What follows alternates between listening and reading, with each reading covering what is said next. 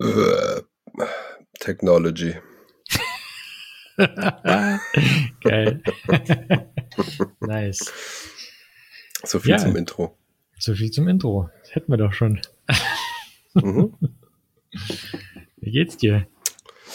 Ich habe mir schon ein Glas Wein eingeschenkt Nice. auf den Abend. Nice. Ich habe Ja. äh, ich habe eine kein Alkohol bis Weihnachten Challenge am Laufen mit mir selbst. Mm. Ja. Ja, das hatte ich jetzt, ähm, während äh, meine Frau schwanger war. Mhm. Warst du solidarisch? Lange, lange genug. Naja, ich war zwischendrin auch mal mit Freunden unterwegs, aber ähm, schon sagen, 99 Prozent solidarisch. Ja. Ich hatte auch nicht mehr so viel, so viel Lust auf Alkohol. Das war Anfang Corona, war es so ein bisschen mehr Konsum, wenn man zu Hause rumgesessen ist und irgendwie nichts Besseres zu tun hatte. Ja, machen wir noch eine Flasche Wein auf. Ja, können wir auch noch eine Flasche Wein aufmachen. Und dann ähm, hat man schon ziemlich regelmäßig getrunken und irgendwann war es einfach nur noch bäh, und zu viel. Und ne, dann hatte ich auch gar keinen Bock mehr drauf. Und äh, haben es dann einfach gelassen. Also schon auch bevor meine Frau schwanger geworden ist. Sehr unregelmäßig getrunken, nur noch. Ja, bei mir war das ähnlich. Ich habe auch ein bisschen mit Whisky übertrieben und irgendeines Morgens habe ich mir gedacht, so, jetzt ist bis Weihnachten mal Schluss. Jetzt ist gut, nachdem man wieder fünf Twitch-Abonnements besoffen abgeschlossen hat. Äh, das letzte Abonnement, was ich besoffen abgeschlossen habe, war, glaube ich, Soundcloud. Soundcloud kann man abonnieren. Haben die auch eine Premium-Version oder was? Ja, ist Soundcloud Go Plus. Go Plus oder sowas. Okay. Ja, ohne Werbung halt. Mhm. Und dann habe ich festgestellt, ich höre so selten Soundcloud. Und wenn dann nur so ähm, auch eigentlich Radio-Shows, also wie Noisia Radio und Mhm. dann eine Stunde Drum Bass aufs Ohr irgendwie und wenn danach mal irgendwie eine Werbung läuft, okay. Das ist eher Ja. wie so ein, so ein Set, Ja, ein ja, ganzes. Set läuft. Ähm, ja. ja, ist auch egal. Ich benutze Soundcloud sehr selten, aber ich habe auch noch nie Werbung dort gehört. Was? Wie? Wie, hast, wie, wie kriegst du es hin, Soundcloud ohne Werbung? Ich höre es sehr selten. Wahrscheinlich muss man dafür ein ganzes Set hören, wie du es schon gesagt hast. Ja, ich glaube, die machen das am Anfang, um, um einen zu, zu catchen, ähm, wenn man ein paar Tracks hintereinander hört. Ähm, Gibt es noch keine Werbung. Hm. Erst wenn man es ein paar Mal verwendet hat und dann ein paar Tracks hintereinander hört. Werbung, damit man, damit sie die Nutzer halten. Ich glaube, wenn, wenn sofort nach dem ersten Track Werbung kommen würde oder vor dem ersten Track, wird ihr keine Soundcloud nutzen. Das ist wohl wahr. Ja. Soundcloud ist einer der wenigen deutschen Unternehmen, die es digital geschafft haben. Oder? So Deutschland hat extrem viele krasse Unternehmen, aber so wenn es um den digitalen Markt geht, dann ist da nicht viel. Soundcloud ist ja nicht mehr deutsch. Ich glaube, Soundcloud ist auch skandinavisch. Oder Echt? sowas. Die haben nur die Entwicklung und andere Abteilungen irgendwann nach Berlin gelegt oder so, Oh, um so mitteleuropäisch zu sein oder weil Berlin zu so einem Tech-Hub geworden ist, irgendwie, Mhm. um, um Entwickler anzuziehen. Ja, Ist das noch so? weiß nicht, wer stellt denn momentan noch ein? Also, Ja, okay. Ja, Mhm. momentan ist es ein bisschen schwierig, aber allgemein, ich hatte eine ganze Zeit lang das Gefühl, dass München auch ganz schön zugenommen hat, nachdem Amazon dort gelandet ist, Google, Microsoft, äh, keine Ahnung, wer nicht. ja. Ja, Google hatte hier, haben ja auch hier Abteilung und Mhm. äh, Amazon, glaube ich, sogar auch. Und äh, Potsdam war, glaube ich, mal so eine Location irgendwie. Und äh, also Berlin ist schon noch äh, super Startup-Hub auch. Ähm, Ja, glaube ich, ja, ja, Also es ist, ist halt ein Ballungszentrum klar. und äh, die meisten ja, innovativen Tech-Unternehmen, die irgendwas auf sich halten, sind dann in Berlin. Äh. Ja. Ja, uns hat auch gerade ein Kollege aus dem Team verlassen und ist nach Berlin gegangen. Siehst du? Siehst du? Aber man muss sagen, da zieht's die Singles mehr hin. Nach Berlin. Ja. Also zumindest so initial. Ich weiß nicht, Ja. natürlich bleiben sie dann. Kann gut sein. Na, die Feierei hier ist ähm, ein bisschen eingekracht äh, durch Corona. Jetzt geht's wieder, aber billig ist es auch nicht mehr. Ja. 25 Euro an der Abendkasse, um irgendwie in den Club reinzukommen, ist, äh, ja. wer macht denn sowas? Und es waren halt vorher 5 bis 10 Euro. Da war schon 10 Euro, waren schon so, uh, da, da will ich aber einen Stempel fürs ganze Wochenende haben. Mhm. Ja, und äh, äh, jetzt sind es halt 25 Euro für einen Abend irgendwie. Ja. Okay. Aber Mietpreise sind auch krass raufgegangen. In Berlin, oder? Ja, ja, wie überall. Aber ich glaube, ja, weiß nicht, ob noch mehr als sonst wo, aber insgesamt absurd. Also Wohnung finden hier ist nicht. Wohnung kaufen, ähm, wenn man im Lotto gewonnen hat oder Softwareentwickler ist okay. Ja, aber ansonsten, ansonsten, äh, nee.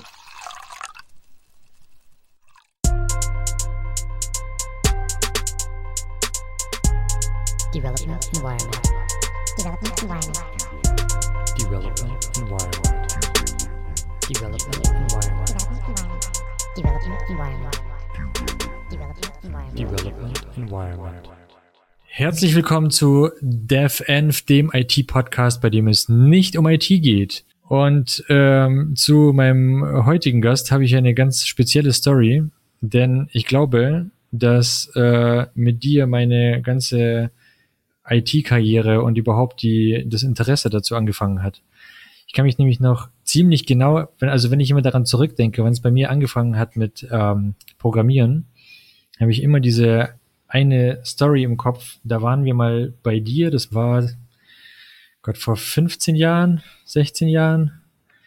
Und da waren wir bei dir in der Bude und mit ein paar anderen, mit den üblichen Verdächtigen, haben irgendwie Mucke gehört, Zeug gemacht und du saßt die ganze Zeit am Rechner und hast irgendwas programmiert und programmiert und irgendwann meinte ich so, ja, jetzt endlich funktioniert's.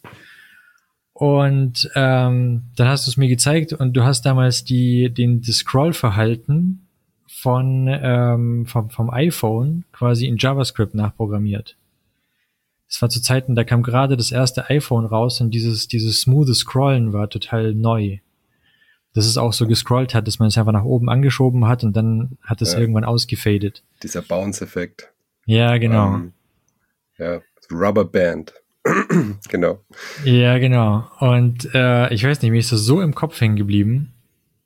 Das war crazy. Ich glaube, da war noch dein Sohn da und der hat die ganze Zeit in der Fensterscheibe, der stand da am, am, am äh, an der Balkontür und hat an der Fensterscheibe versucht zu pinchen.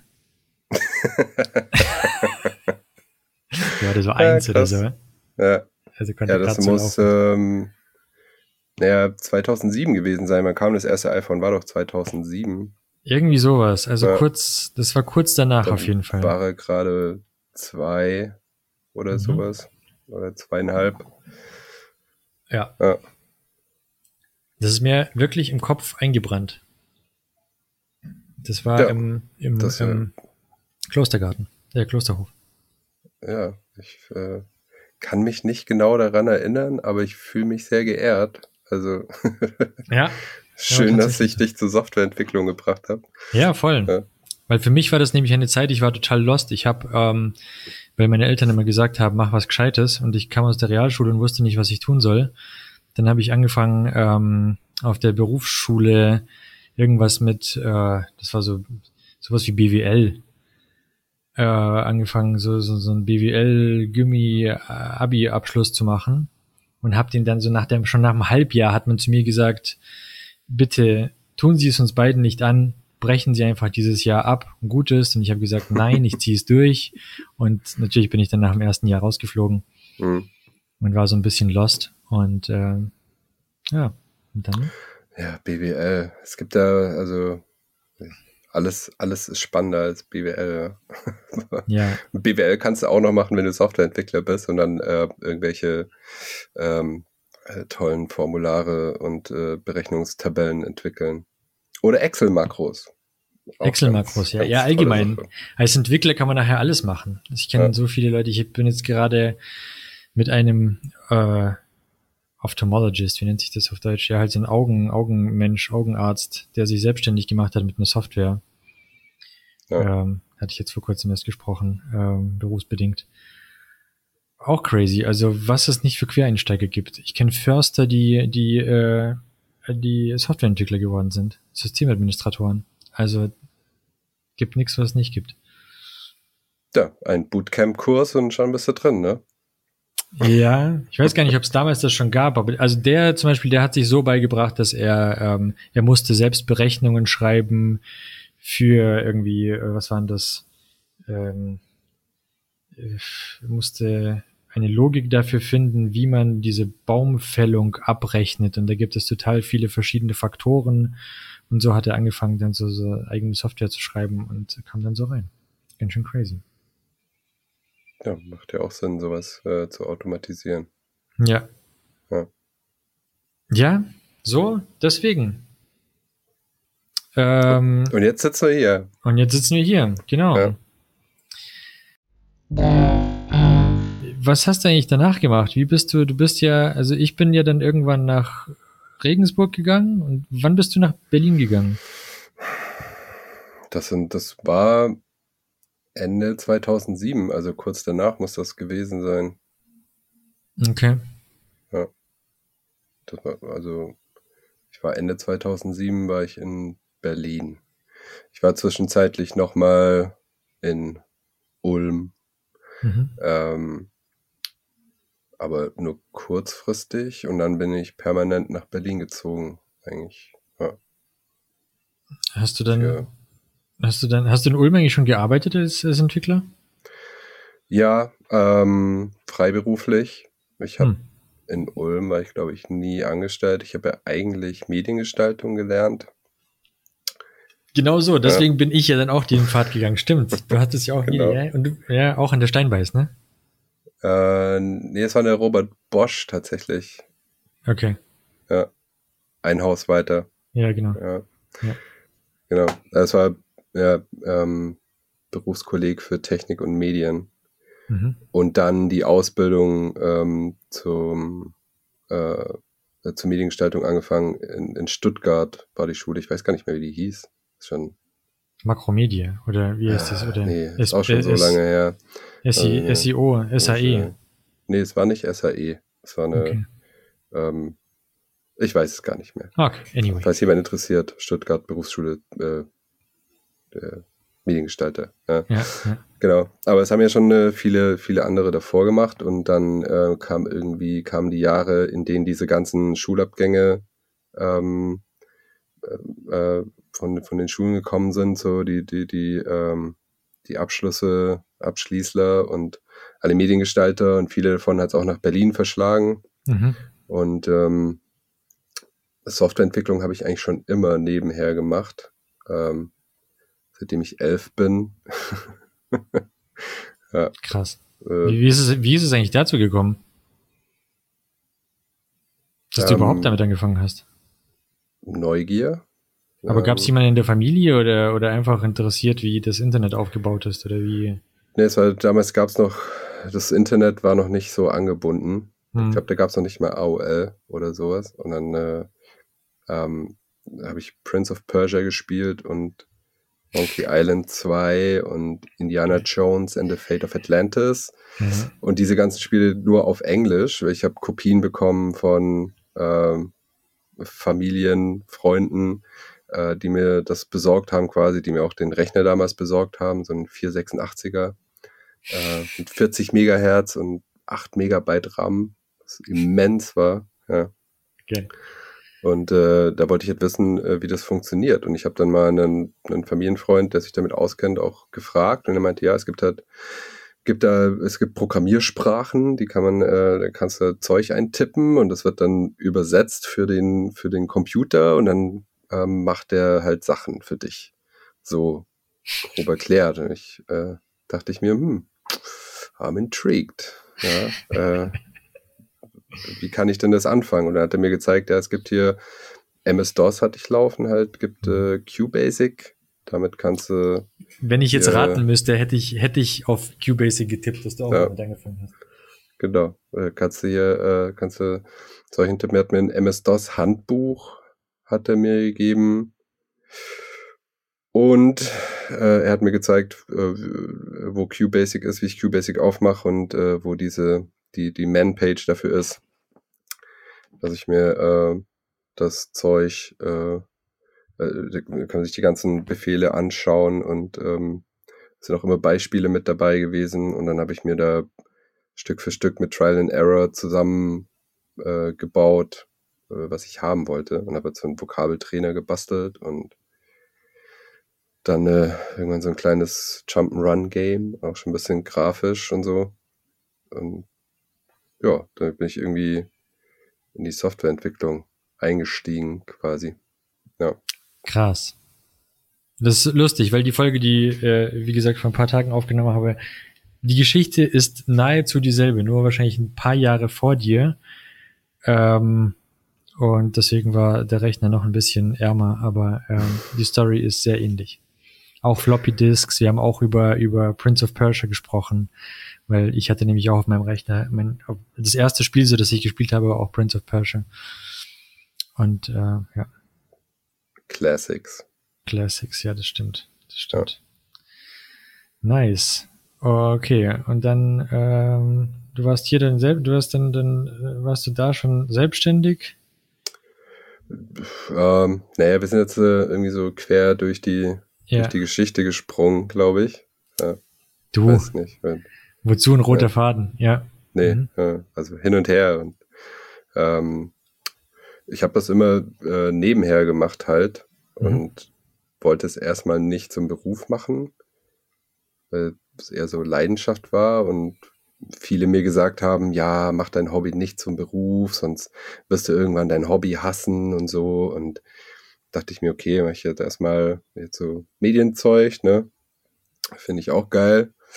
Und hab ähm, äh, der Ausbildung gemacht als Mediengestalter Bild und Ton und habe als Kameramann und Cutter gearbeitet auch. War das super interessant. Da hast an, an äh, so unabhängigen Filmproduktionen halt mitgewirkt und in, in Ulm in der Gegend äh, super viel für eine Produktionsfirma, die so Imagefilme, Werbefilme, Produktfilme macht und sowas.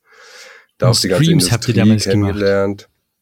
Genau. Und äh, als eine der ersten Ja. Ähm, haben wir auch Streams gemacht mit Windows Media Player noch im Windows Media Video Format oder so. Wie das, überhaupt funktioniert hat.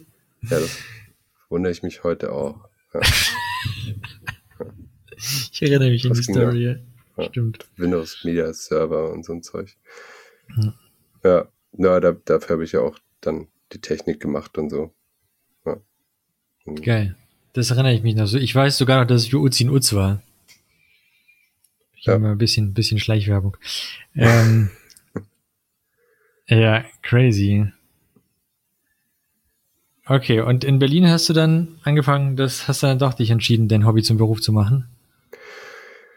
Ja, das war eigentlich mehr so aus äh, Not quasi rausgeboren. Ich habe ähm, die Jahre davor ja schon äh, immer gerne mit befreundeten Designern, haben super viele so, so kleine Web-Apps entwickelt und wir haben mit Webseiten gebaut für Unternehmen, große und kleinere und sowas, und eher so als Agentur agiert Hm. in so einem Agenturkollektiv quasi Zeug gebaut.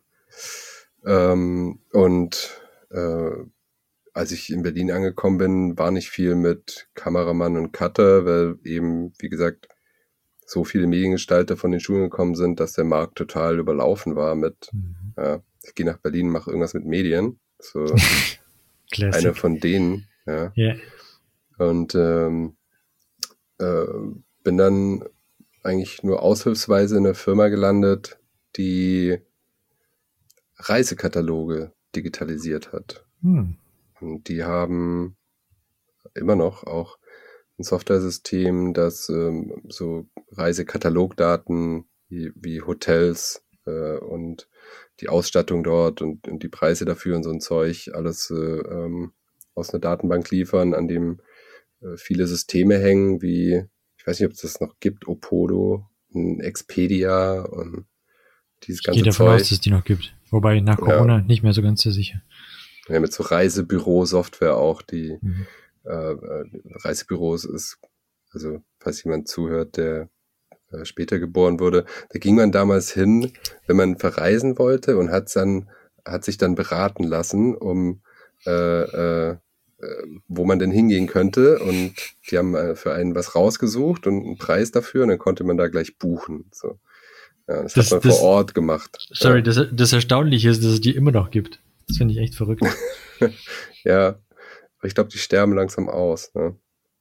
ja. nicht mehr so, ja, wird nur noch online gebucht.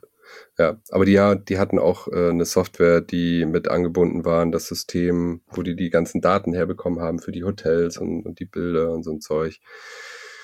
Und da bin ich äh, gelandet eigentlich nur als Aushilfskraft, um die Kataloge zu digitalisieren. Das waren PDFs, aus denen ähm, irgendwie auch eine ganze Gruppe an Studenten die, die Bilder und Texte selektiert und das ist ein Text, das ist ein Bild, bla bla bla. War noch nicht viel mit Machine Learning und Mhm. äh, wir automatisieren das und die Daten, äh, die, diese Kataloge sind halt nicht aus einer Datenbank gespeist worden, sondern wurden manuell zusammengestellt und wir haben die dann quasi normalisiert, um die dann wieder als, als Daten rauszugeben. So.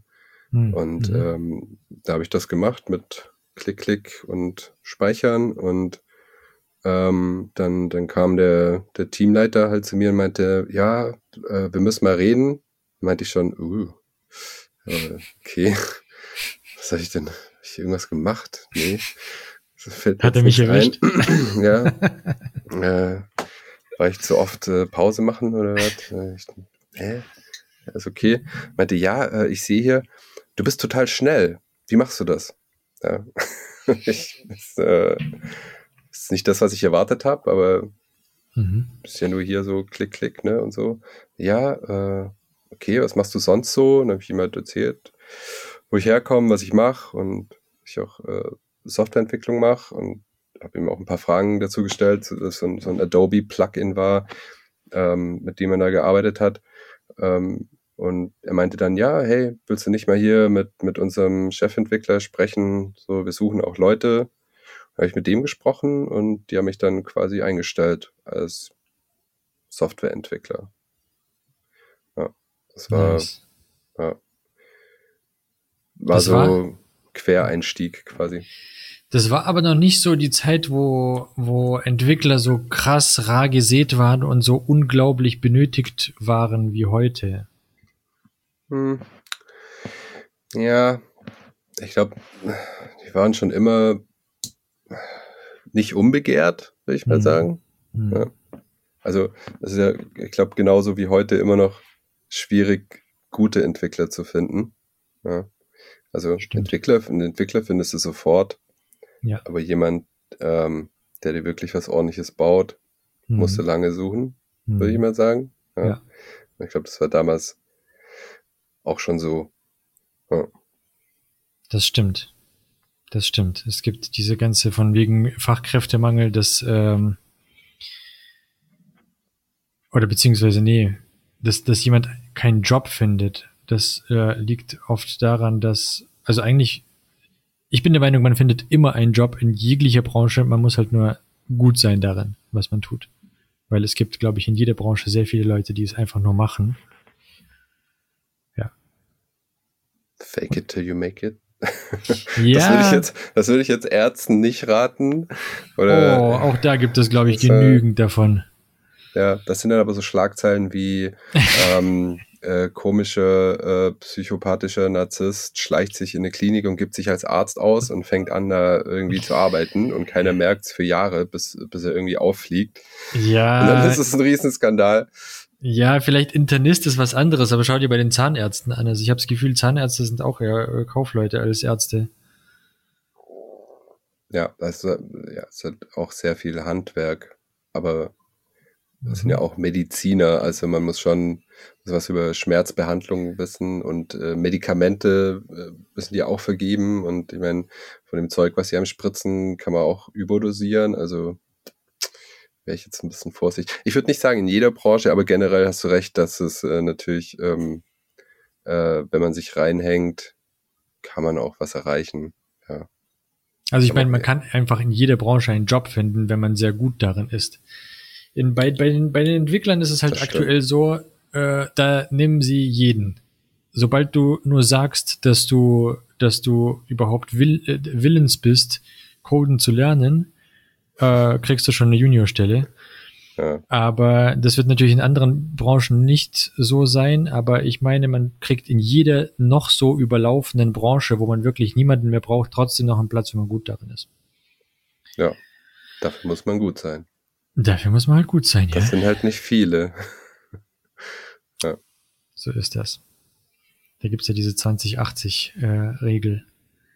Wie heißt dieses Gesetz? Weißt du, was ich meine? Da gibt es doch irgend so In welchem Kontext?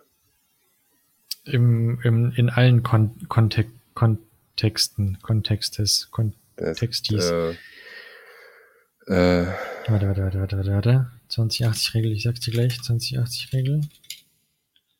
Pass auf, pass auf. Wir haben es gleich. Pareto-Prinzip.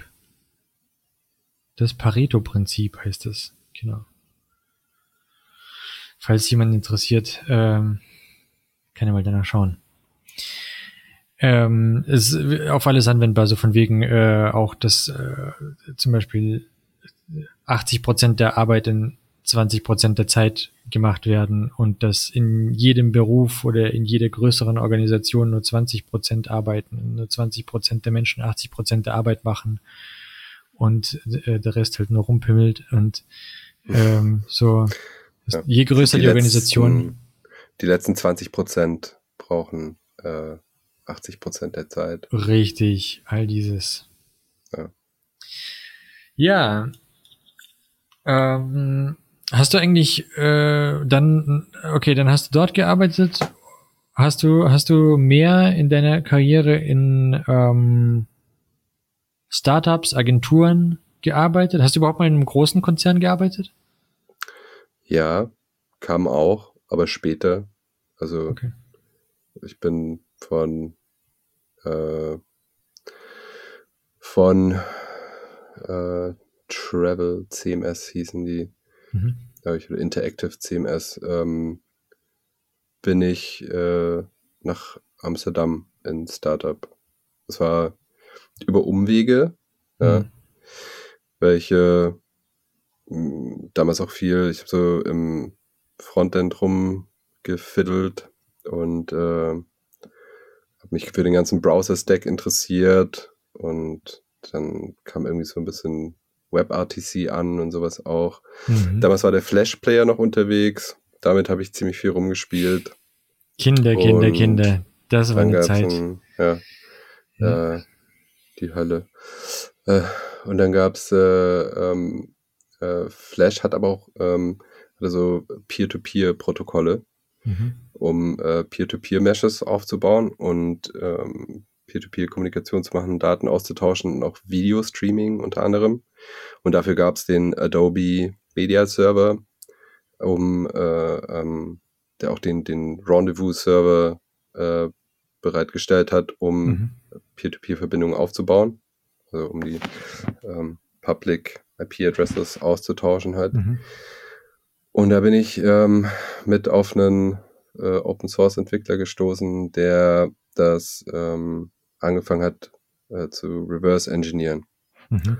Und Adobe fand das damals gar nicht geil. Deshalb äh, war das alles, ging alles anonym ab. Und er war auch ziemlich vorsichtig und ich habe dann auch äh, unter einem Pseudonym agiert ähm, und habe mit ihm zusammen, er hat so die, die, die, die äußere Encryption von diesem Protokoll geknackt Mhm. ähm, und wir haben halt mit einem so einem Man in the Middle halt zugehört, was der Flash-Player mit dem Server kommuniziert und haben das Protokoll auseinandergenommen und haben das ähm, Nice. äh, reverse engineert und äh, wiederum äh, reimplementiert äh, unsere eigene Implementation in äh, C++ mit Mhm. ähm, Poco, einem, einem äh, Framework, ist ähnlich wie Boost, falls es jemand was Mhm. sagt, äh, so ein Entwicklungsframework, ne? Mhm. halt Zeug mitmachen. Und äh, das äh, äh, war Open Source und daraufhin sind ähm, sehr viele Unternehmen auf uns zugekommen und wollten das haben. Äh, unter anderem was wie, ähm, äh, wie ist das, Chatroulette, was es Mhm. damals gab, was jetzt heute, glaube ich, Omegle ist Ja. zum Beispiel, ähm, die haben äh, auch äh, den, den Flash-Player verwendet. Mhm. Ja. Die gab es damals schon. Ja, zumindest als Fallback. Also es kam da gerade so auf und es war so, die haben, äh, hatten da dann irgendwann so einen, so einen riesen Hype drum und äh, diese Adobe Media Server kosten halt oder haben damals äh, 50.000 Euro im Jahr pro CPU-Kern quasi gekostet. Also In der Adobe-Preispolitik hat sich bis heute nicht Ja. geändert. Nee, also wenn man halt so eine, so eine 16-Core-Maschine hat und da den Adobe Media Server drauf laufen lassen möchte, kostet das Mhm. im Jahr 800.000 Euro. Ja. Muss sich mal jemand leisten können überhaupt. Ja. Also natürlich haben die Ja. dann auch spezielle Deals gemacht und sowas, aber die haben damit äh, ein Heidengeld gemacht auf jeden Fall. Und ähm, unsere, unsere AWS gab es damals noch nicht, ne? Diese ganze Cloud-Geschichte Mm. war damals noch nicht. Doch, doch, doch, das gab's auch schon. Die hatten noch keinen, es gab nicht die, ähm, es war noch nicht so ausgebaut wie heute. Es gab halt EC2-Instanzen Mhm. ähm, und es gab äh, eine, eine rudimentäre Konsole im Browser, aber man musste alles über den S äh, übers, über die CLI oder SDK machen. Mhm. So Zeug hochfahren, anlegen, Was, äh, Images laden und so ein Zeug. Weißt du grob, was das für ein Jahr war? Weil ich meine, wir haben, wir haben damals, wir schreiben ja nicht viel über Twitter, aber wir haben mal kurz geschrieben und da warst du gerade in Amsterdam. Nach Amsterdam bin ich 2011. Ja. Also dieses ganze Flash Reverse Engineering Zeug war Mhm. Ja. 2009, 10 rum. Mhm. Nach Amsterdam bin ich Ende 2010. Ja, irgendwann. Genau. Und äh, 2000, Ende 2009 hat es angefangen mit diesem Reverse Engineering Zeug. Ist so Mitte 2010 und dann kamen diese ganzen Unternehmen und, und wollten das für sich haben und ähm, wollten uns alle Geld entgegenwerfen und ähm, äh, Teile davon haben wir auch angenommen. Adobe fand das nicht so geil. Der Kollege ist auch irgendwann in die USA gereist und wurde da festgenommen, weil Adobe äh, irgendwie so eine Horde von Anwälten losgejagt hat und Hm. äh, äh, äh, dass wir das doch bitte unterlassen sollen, weil wir denen das Business verhagelt haben, so ein bisschen. Mhm. Ja, und äh, äh, ein Unternehmen äh, hat mir auch Geld geboten, doch diese Implementation bei denen unterzubringen. Daraufhin bin ich mal nach, haben mich nach Am- Amsterdam eingeladen und dachte ja, mach ich mal mit. Ja, Mhm. Bin ja neugierig von Natur aus, also schaue ich mir das mal an. Ja, ja. Und habe eine, eine, eine Implementation davon für die gebaut. Nice. Geil, weil du das Wissen hattest, wie äh, das Ganze bei Adobe funktioniert und konntest denen dann quasi das Ganze nochmal nachbauen. Ja. Stark. Stark. Wie lange warst du in Amsterdam? Dafür war ich ein halbes Jahr in Amsterdam. Glaube ich. Relativ schnell also. sieben oder acht Monate. Okay. Ja, aber ich sehe gerade, wir haben es März 2011 geschrieben. Ja. Ja,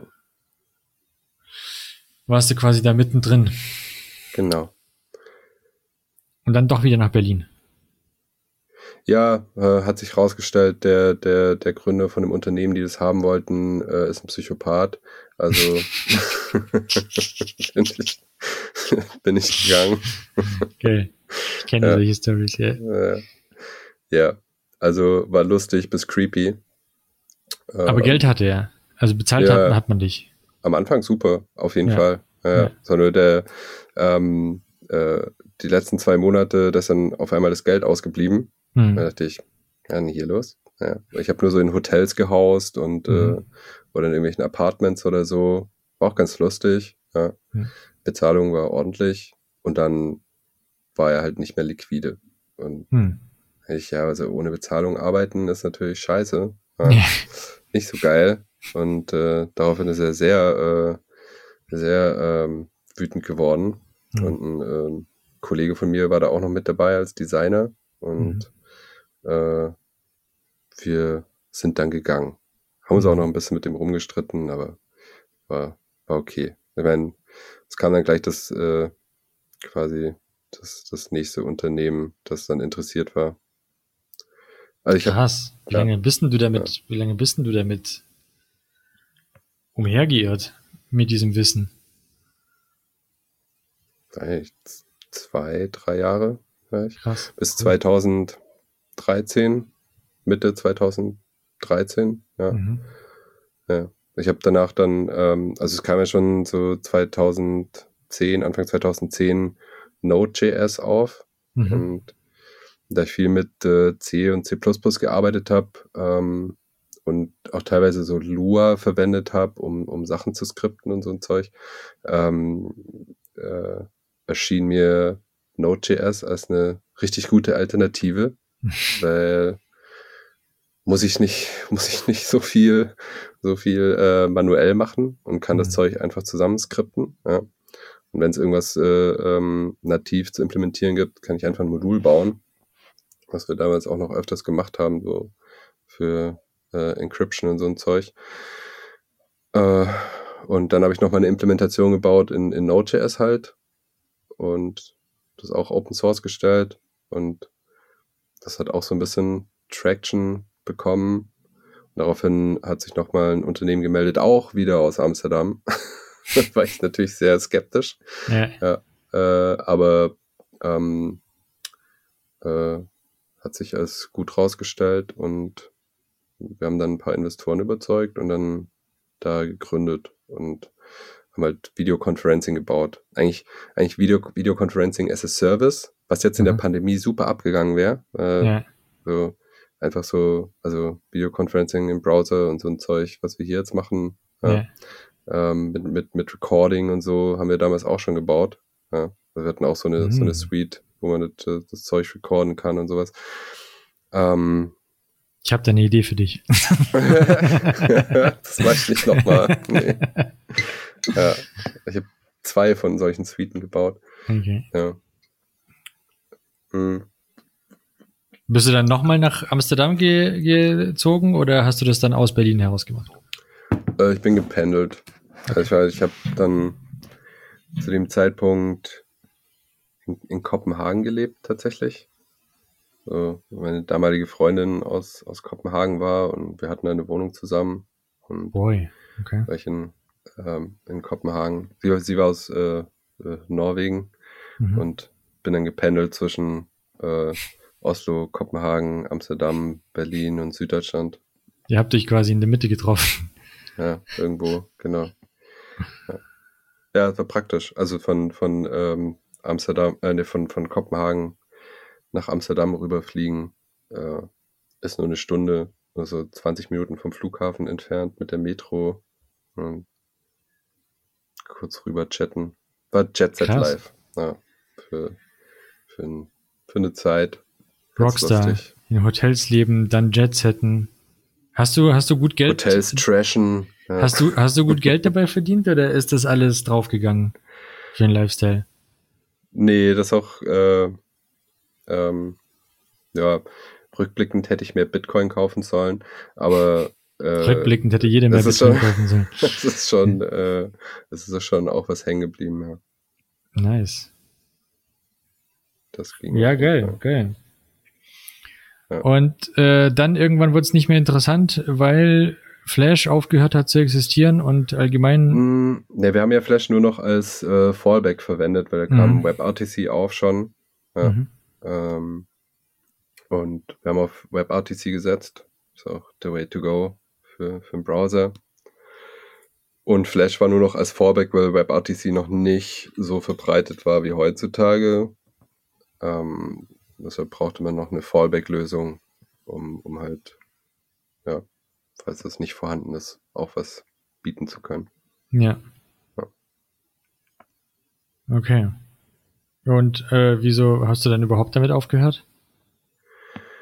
Äh, das Unternehmen ist so ein bisschen, ja, ich würde nicht sagen, gegen die Wand gefahren, aber es war schon, der Markt war ziemlich schwierig. Also es gab damals schon viele Player im Videoconferencing-Markt ich weiß nicht, ob damals Zoom war, glaube ich, auch schon unterwegs. Ich habe noch vor Augen so eine so eine äh, Marktkarte, auch die die unsere, unsere Business Intelligence zusammengestellt hat, ähm, äh, um halt den Markt so ein bisschen abzuklopfen und was damals unterwegs war, so so Cisco-Zeug für für für größere Unternehmen, die auch die Hardware mitverkauft haben und so ein Zeug.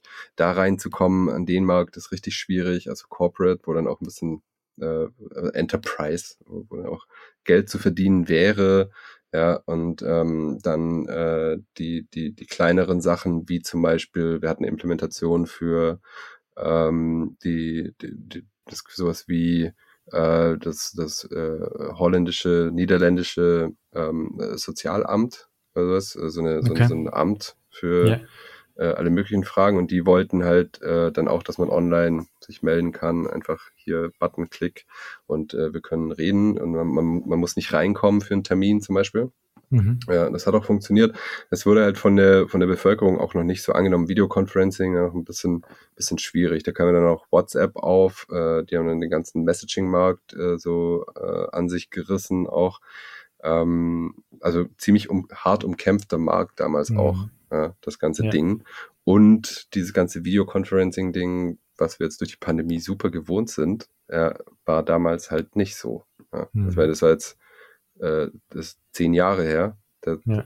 Da, ähm, ja, hättest du damals jemand gesagt, ja, also nächstes Jahr werden alle nur noch Videoconferencing machen, mhm. hätte ja, hätte nicht ausgelacht, er hätte ja keiner geglaubt. Ja, ähm, ja das stimmt. auch ja erst so durch die Pandemie so ein bisschen ja, daraufhin, ja. Ähm, ja, die, die, die, die sind ein paar Millionen in das Unternehmen geflossen. Auch ähm, nachdem die halt aufgebraucht waren, ähm, ist es so ein bisschen im Sande versunken, sage ich mal. Ja. Hm. Und ich bin dann, ich bin wieder in Berlin gelandet und wir haben das dann nicht, nicht weiter verfolgt. Ähm, einer der Entwickler hat sich auch äh, leider sehr un, ungebührlich verabschiedet. Ja, äh, einer der Investoren war nicht so glücklich, verständlicherweise, aber hm. hey, das ist Risikokapital. Ja. Hm. Äh, und dann bin ich hier in Berlin gelandet. Erstmal bei über einen Recruiter bei Salando äh, angeheuert. War das das größere Unternehmen? das erste größere Unternehmen, ja. Aber Zalando ist ja trotzdem sehr digital. Also Zalando ist ja von Haus aus digital. Ja. Es hat ja niemals irgendwie einen Laden gehabt und sind dann zum Online-Shop geworden, sondern die waren ja ein Online-Shop von Anfang an. Ja. Genau. Da sollte ich, ähm, da sollte ich äh, anfangen als äh, Node.js-Experte Mhm. Ich für damalige Verhältnisse, das war so 2013, da war Node.js ich, so äh, nicht mal ganz vier Jahre alt oder sowas. Mhm. Ähm, und up and coming quasi, aber ich hatte schon zu dem Zeitpunkt drei Jahre Erfahrung mit Node.js, so Low Level, welcher auch ähm, eigentlich äh, damals schon Core Contributor war für Node.js auch. Und ähm, ich hatte damals auch ein ähm, kurzen Talk mit Brian Dahl und ähm, äh, Ben Nordhuis war damals mhm. noch in dem Core-Team. Der hat an der, der Buffer-Implementation gearbeitet. Und da hatte ich so meine Probleme damit, äh, mit der Performance, weil ich aus der C, C++-Welt kam. Und dann mhm. ähm, haben die ziemlich viele Assertions gemacht in dem, in dem Buffer-Code, äh, was, was mir die Performance eingerissen hat für meine Implementation. Mhm. Und äh, da haben wir ein bisschen optimiert die, die Buffer-Implementation in, in, Node.js Version 0.5. Krass. Damals noch. Ja. Sag genau, mal, äh, sag mal, sorry, ganz kurz, ich muss mal wieder unterbrechen, damit wir auch den roten Faden, damit er nicht zu strikt bleibt. Du hast ja angefangen mit ähm, deinem ersten Rechner. Damals gab es kein Internet, das heißt, du musstest ähm, noch richtige Manuals lesen. Ähm, danach hast du noch viele andere Sprachen kennengelernt. Wie lernst du neue Sprachen? Liest du, weil letztes Mal haben wir auch darüber gesprochen und ähm, Äh, helfen dir Bücher tatsächlich oder bist du eher so ein, liest du dir die Doku komplett durch, schaust du Tutorials, was ist so dein Way to go? ich glaube, ich bin eher hands-on. Also natürlich erstmal Hello World und dann schreibe ich mir das auf ein CV. So. Mhm. Nee, ähm, ich suche mir ein Problem, würde ich sagen. Also, wenn es keins gibt, dann mache ich mir eins. Mhm. Oder, also, ja, Ahnung, so ein, also ein Stapel an Ideen, man könnte doch mal das bauen oder Mhm. das machen und äh, hat äh, angefangen, an irgendwas rumzubasteln. Hm. Ja. Hands-on löst du ein Problem, dann hast du aber noch nicht das, die komplette Basis der Sprache kennengelernt. Oder? Nee, nee. Also ähm, wenn, äh, also was ich bei JavaScript gemacht habe zum Beispiel auch, also vorher mit äh, C, C, C++, hauptsächlich mehr C++, Hm. ähm, habe ich mir Bücher reingezogen, Mhm. äh, die, das, das Referenzhandwerk auch gekauft von ähm, äh, Janis Trostrup äh, Mhm. selber, den ich tatsächlich mal auf einer Konferenz persönlich kennenlernen durfte. Fanboy-Moment. ja. ja. Ähm, und und äh, dadurch dann versucht, mehr die, die Grundlagen der Sprache mir anzueignen. Ja. Ja. Ähm, die, die, die eigentlichen Quirks, ich meine, selbst, selbst die Bücher und Einführungen und sonst was sind alle sehr, sehr äh, oberflächlich, würde ich sagen. Ähm, es geht eher, also man, man lernt eigentlich erst wirklich, was eine Sprache so drauf hat, ähm, wenn man an einem richtig schweren Problem sitzt, äh, das man damit lösen muss. Und dann Mhm. gibt's halt verschiedene Anforderungen, wie halt äh, DAP zum Beispiel. Also entweder, ähm, ja, was DAP? Wie hieß denn das nochmal? Also entweder Performance Cap heißt es Consistency, Availability oder Performance. Okay. Mhm. Ja. Das ist Cap Principle. Und das, Mhm. äh, ähm, theoretisch lassen sich immer nur zwei davon lösen. Ja. Und Mhm. ähm, je nachdem, was man halt für Anforderungen hat, muss man sich dann halt durch den äh, low-leveligen Keller der Sprache irgendwie durcharbeiten, um das dann dementsprechend zu lösen. Wenn ich das wirklich hochperformant haben möchte, ja, aber das, das ganze Unternehmen arbeitet mit Node.js, äh, gibt es vielleicht äh, bestimmte Teile der Applikation, wie zum Beispiel komplexere Algorithmen, die CPU-intensiv sind, die man in, in, äh, in C-Modul schieben kann, zum Beispiel. Ja. Mhm. Ähm, dann lerne ich natürlich Node.js von einer ganz anderen Seite kennen, als wenn ich nur mit einem hochleveligen Framework arbeite und dann eigentlich nur das Framework kann. Ja. Genau. Genauso ist es bei C++, wenn ich äh, ein Tutorial mache und dann äh, Boost oder Poco verwende oder ähm, ich meine, die ganze äh, Standard-Library auch, ja, ob die jetzt gut ist, sei mal dahingestellt, Mhm. aber ähm, damit arbeitet man ja auch schon äh, relativ hochlevelig. Ja, wenn man das Zeug mal dann anfängt selber zu implementieren, lernt man doch schon äh, mehr über die Sprache als, als, als in jedem höherleveligen Tutorial. Ja. Wenn jetzt kein Tutorial Ja. reingeht. Ja. Wenn es Ja, wirklich super explizite, spezielle Fragen stellst, die findest du auch nicht auf Stack Overflow oder auf Mhm. äh, äh, mit, mit irgendeiner Google-Suche. Ja.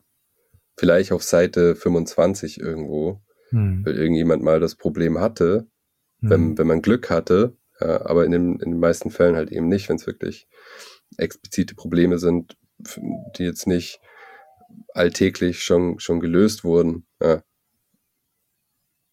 Deshalb suche ich mir immer Probleme, die halt, wie zum Beispiel dieses Reverse Engineering, die, die jetzt nicht alltäglich sind und die halt über ein, ähm, wie baue ich mir eine To-Do-App, Tutorial, ähm, rausgehen, wenn man dann halt eher die, die, die Quirks der Sprache äh, kennenlernt.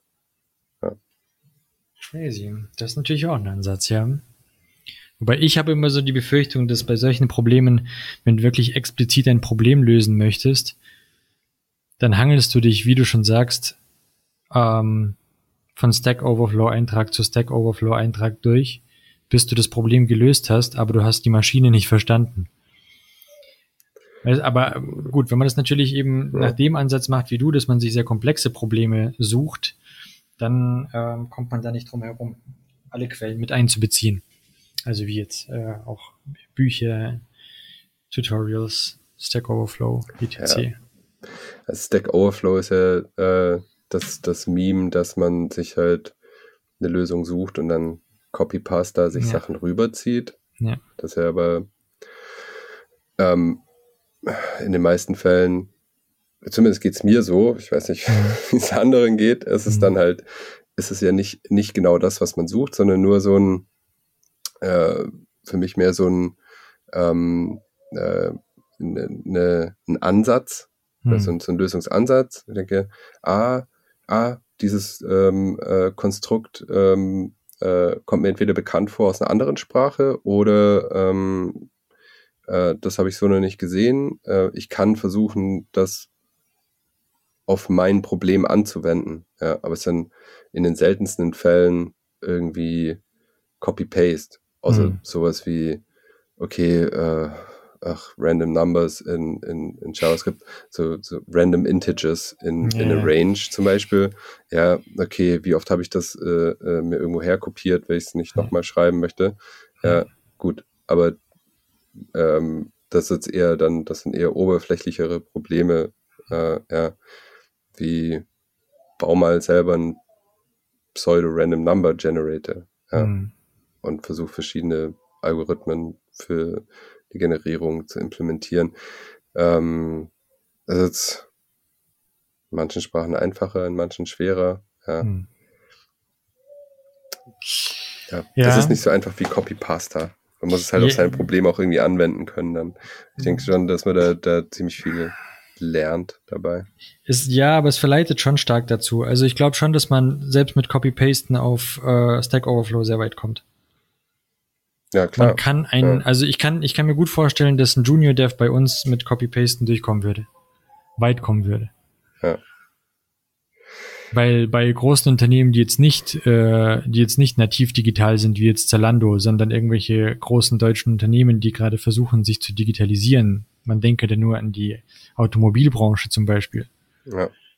Das ist natürlich, da gibt es sehr viel fades Zeug zu tun. Ähm, Mhm. Da gibt es ja Entwickler, die Buttons von rot auf blau umfärben. Von daher. Ja, ich, ich stoße aber halt immer wieder, ähm, ich, vielleicht suche ich mir auch diese Challenges, dass Mhm. ich an so Grenzen stoße, wo es halt keine Antworten dafür gibt. Also keine, keine fertigen Dinge, die halt noch nicht beantwortet sind in, in äh, Implementationen, wie zum Beispiel äh, GraphQL. Ja. Hm. ähm, wo wir ähm, 2017 war es alles noch Bleeding Edge. Ja. Ja. Äh, und wir haben für mehrere Teams ähm, von also Graphen von mehreren Teams zusammengeführt, also Mhm. äh, Schema Stitching Mhm. nennt sich das, äh, um, um diese Schemata halt zusammenzuführen. Und, und diese, für dieses Schema Stitching gab es verschiedene äh, Tools auch, die, die mehr oder weniger funktioniert haben. Aber man musste noch super viele Sachen einfach selber lösen. Also man muss halt dann äh, quasi in diese Libraries rein und ähm, äh, die debuggen, diese selber debuggen und äh, äh, äh, Sachen fixen. Und so habe ich äh, in, in GraphQL, weil, weil ähm, diese Tools nicht so funktioniert haben, wie ich wollte, weil das Error-Handling nicht so funktioniert hat, wie ich wollte. Was halt darum ging, also dass, dass äh, ähm, Queries, die in GraphQL reinkommen, an Remote-Schema weitergeleitet werden Hm. und der dann Request dahin macht und das Zeug zurückkommt und die, die, die Fehler sind nicht hochgebabbelt. Also wenn dann in dem Mhm. Remote-Schema was passiert, sind diese, diese Fehler nicht hochgebabbelt. Selber schon in, wenn man Schemata zusammengestitcht hat und dann in einem Subschema ein Error äh, gethrowt wurde, ist der nicht äh, hochgebubbelt Mhm. in, das, in das obere Schema. Und das Problem hatten mehrere äh, Libraries und diese ganzen GraphQL-Tools, bis ich halt, habe ich mich halt reingegraben in die GraphQL-Implementation selber äh, bis ganz unten, um halt rauszufinden, woran das liegt. Habe den Fehler Mhm. gefunden und habe dafür einen Fix, äh, einen ein Pull-Request erstellt mit dem, mit dem Fix quasi für GraphQL, der auch den ganzen anderen Libraries dann geholfen hat. Damit Mhm. war, damit war Schema-Stitching dann auch erstmal ordentlich möglich. Ist der PA durchgegangen? Schematas. Ja. Natürlich, natürlich. Krasse Sachen machst du, Alter. Krasse Sachen machst du. Ja, also manche Sachen hätte ich mir auch gerne erspart, Ja. aber vor allem mit dem Bleeding Edge Scheiß und dem ganzen Java- JavaScript-Zeug. Ja. Aber äh, äh, damit lernt man halt auch was über das System, mit dem man arbeitet. Also wenn man nur oberflächlich im Framework rumdümpelt, dann lernt man halt das Framework und nicht die Sprache. Hm. Ja. So wie es halt React-Entwickler gibt und Vue-Entwickler und Mhm. Angular-Entwickler Hm. ja, oder Express.js-Entwickler Hm. oder Gott bewahre Nest.js-Entwickler. Ja, die, ich meine nicht Next. Next.js ist Nee. fein. Ja. Nest. Ja. Schreckliches Ding. Ähm, aber dann gibt's halt Framework-Entwickler. Die kennen halt das Framework und können mit dem Framework arbeiten und bauen dir Mhm. dann halt irgendeinen Scheiß zusammen. Aber Genau. dann, wenn es jetzt darum geht, dann wirklich zugrunde liegende Probleme zu lösen, ja, Ja. wenn es dann keine Antwort auf Stack Overflow gibt, dann sind die aufgeschmissen. So Ja. ist das. Das ist halt schwierig. Das fliegt ähm, dann doch schon ziemlich schnell auf, finde ich. Also man kommt vielleicht in manchen Unternehmen damit durch, ja, aber bei mir nicht. ja, wobei ich meine, die haben auch eine Daseinsberechtigung. Ist ja auch gut, wenn sich jemand explizit mit einem Thema, ähm, wenn jemand, wie nennt man das, eye-shaped ist und sich so tief in ein Thema reinfrisst. Ja, das, äh, das ist fein. Das ist halt äh, ja, ein sehr explizites Nischen- oder Expertenwissen dafür. Ja, das halt, also ich würde aber von einem, also ich erwarte von meinen React-Entwicklern, dass sie in der Lage sind, so Zeug zu fixen. Halt, Machst du bei euch Ja. das, das ähm, Recruiting? ähm, jetzt in dem Unternehmen, wo ich äh, jetzt bin, gerade noch nicht. Haben das Recruiting gerade auch eingefroren, so Mhm. wie viele andere Unternehmen auch. Ja, weil Krieg, Finanzkrise.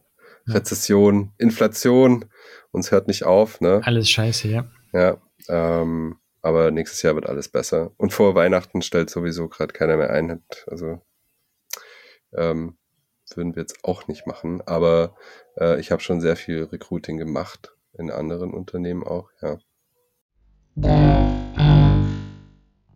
Hast du dann auch die Code Cases gebaut?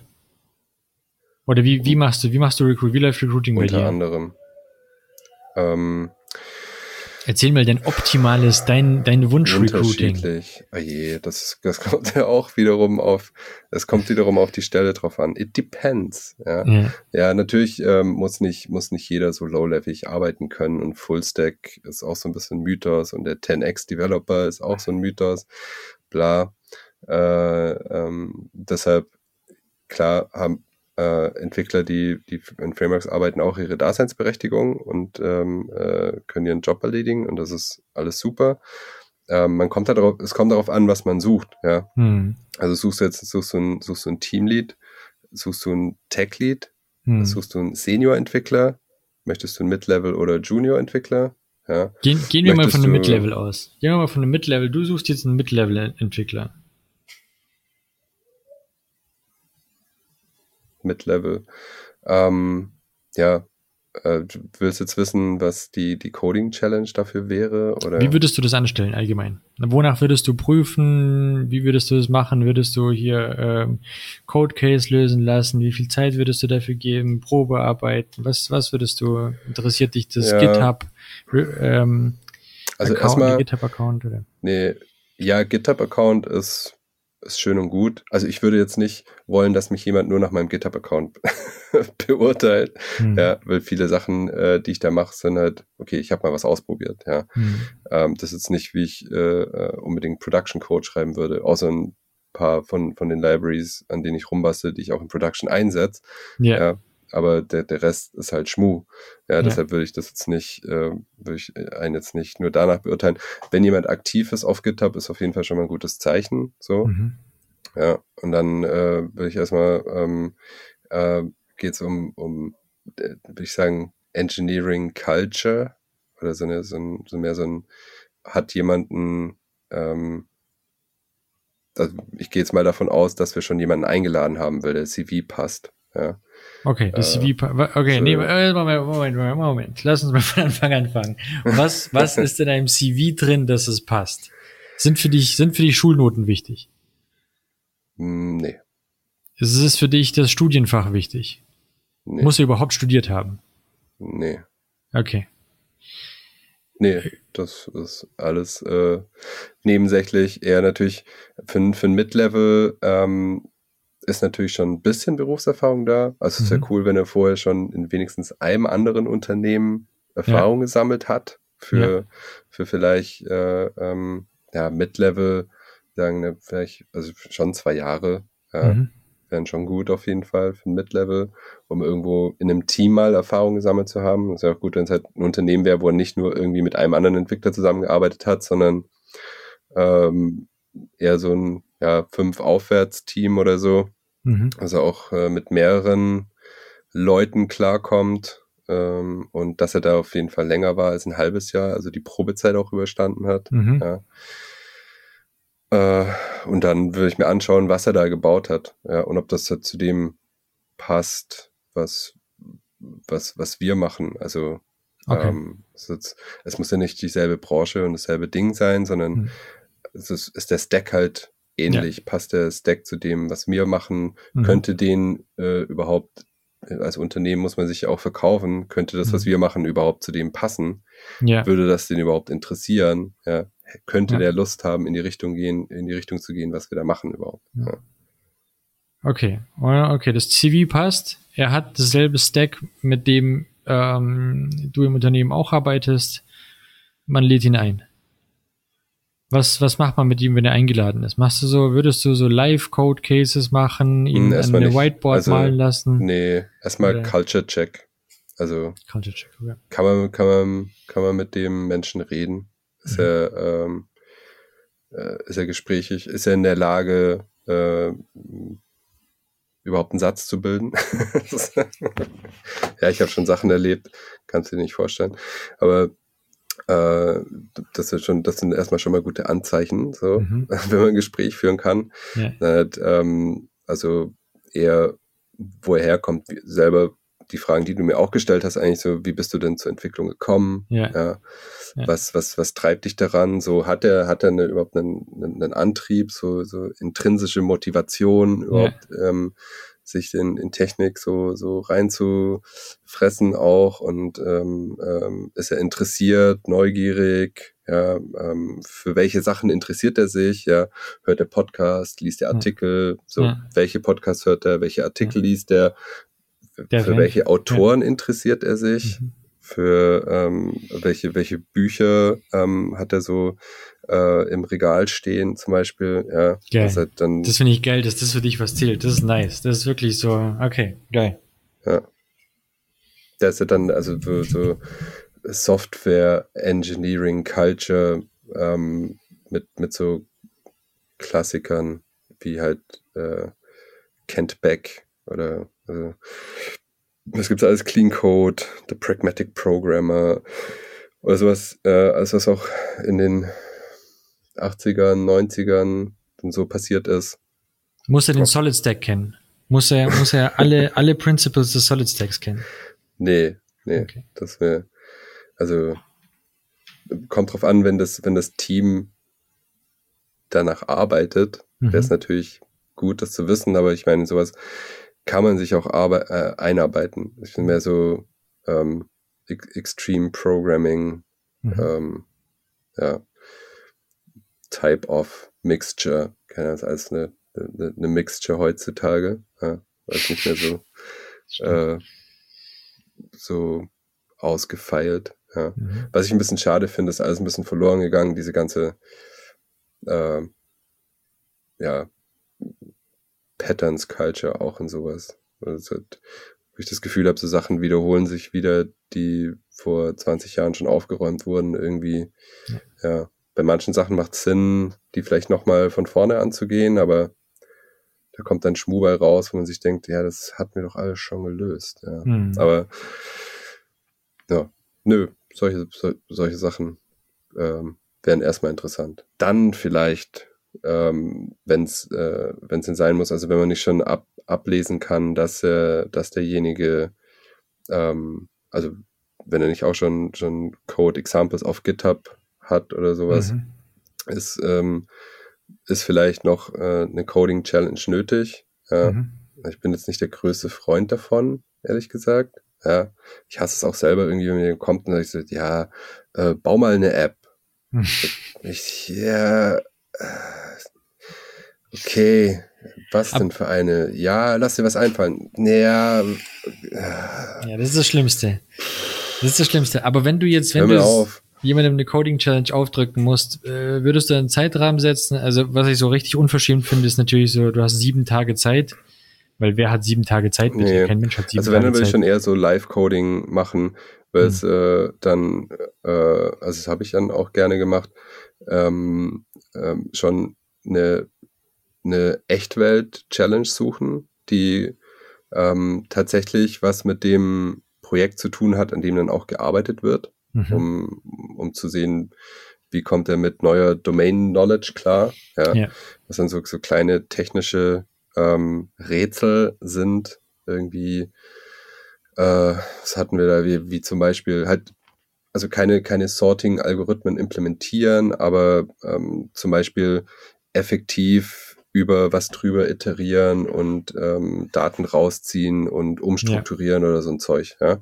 Ja. Sowas halt, was man äh, äh, im täglichen To-Do so macht.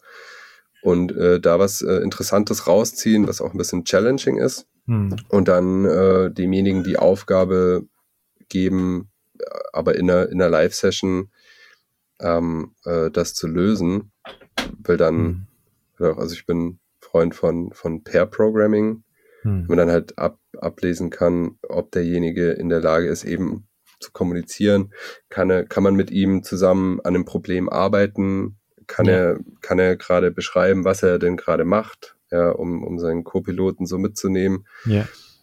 ähm, und äh, äh, dann zu sehen, wie, wie geht derjenige an eine Problemlösung ran. Es geht ja nicht darum, dass derjenige dann sofort diese Lösung parat hat Ja. Ja. und äh, die perfekte Lösung und was weiß ich, sondern ähm, eher darum, mit wie, wie geht er mit der Problemstellung um. Und wenn derjenige dann sagt, ich muss erstmal kurz, äh, den Begriff kenne ich jetzt gar nicht, da muss ich erstmal kurz nachgoogeln, Mhm. fein.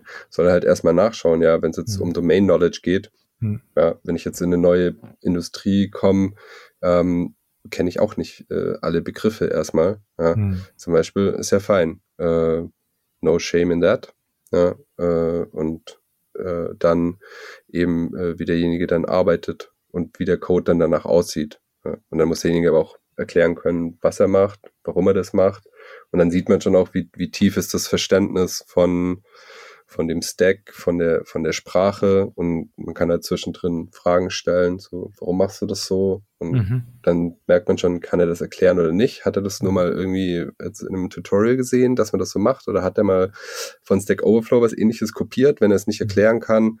Ähm, äh, ja, ist halt schade. Ne? Ja. Ja. Ist es Aber da für kommt dich, schon einiges bei raus, ja.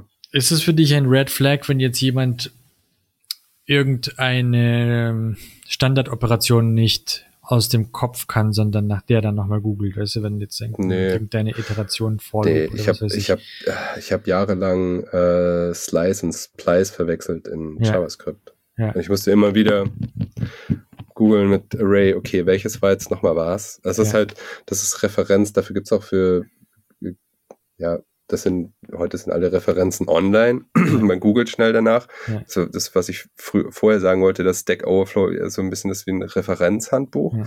Ja. was man früher halt hatte für MS-DOS oder für QBasic oder Ja. für, für C, C++. Das ist ein Referenzhandbuch und dann schlägt man halt nach. Ja. Wenn man was halt nicht mehr weiß, dann schlägt man halt im Referenzhandbuch nach. Das ist ja okay. Wobei findest du nicht auch, dass das auch viel aussagt, wo man nachschlägt? Ob ich jetzt ein MDN aufrufe oder ob ich ein Stack Overflow aufrufe oder Google aufrufe, sagt schon auch was aus. Ja, auf jeden Fall. Würde ich jetzt mal behaupten. Okay, cool. Also ich, ähm, ich würde es auch bei Google eingeben und dann kommt erstmal MDN. das, ist, ja.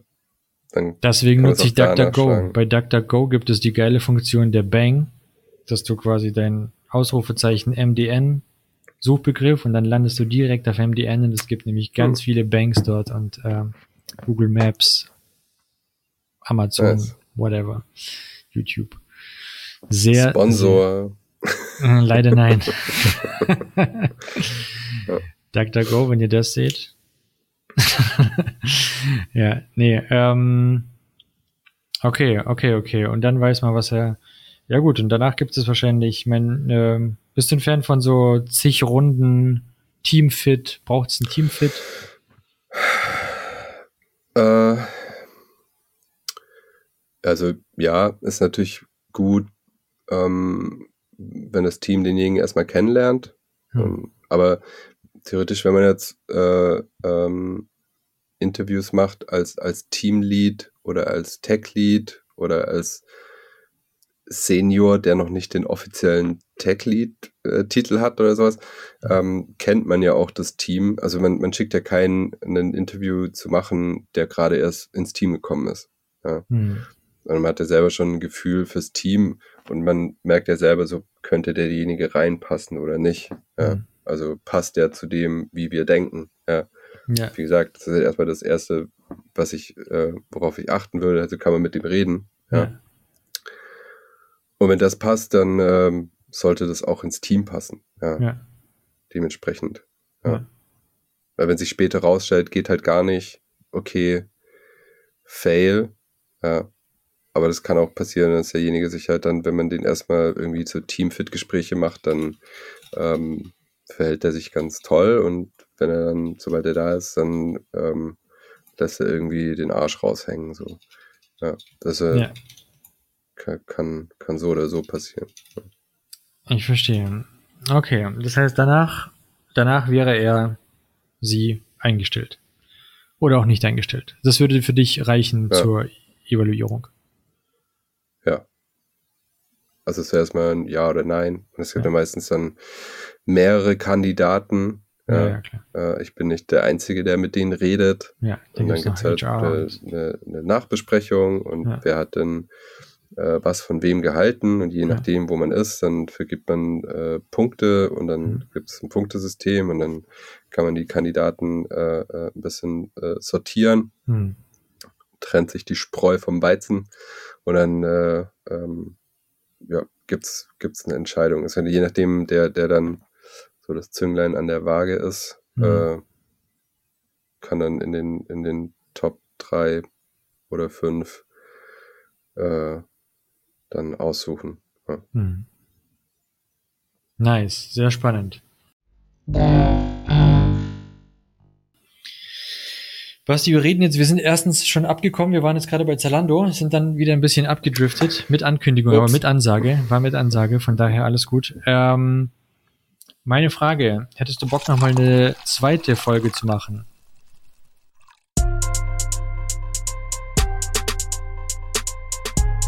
Development environment.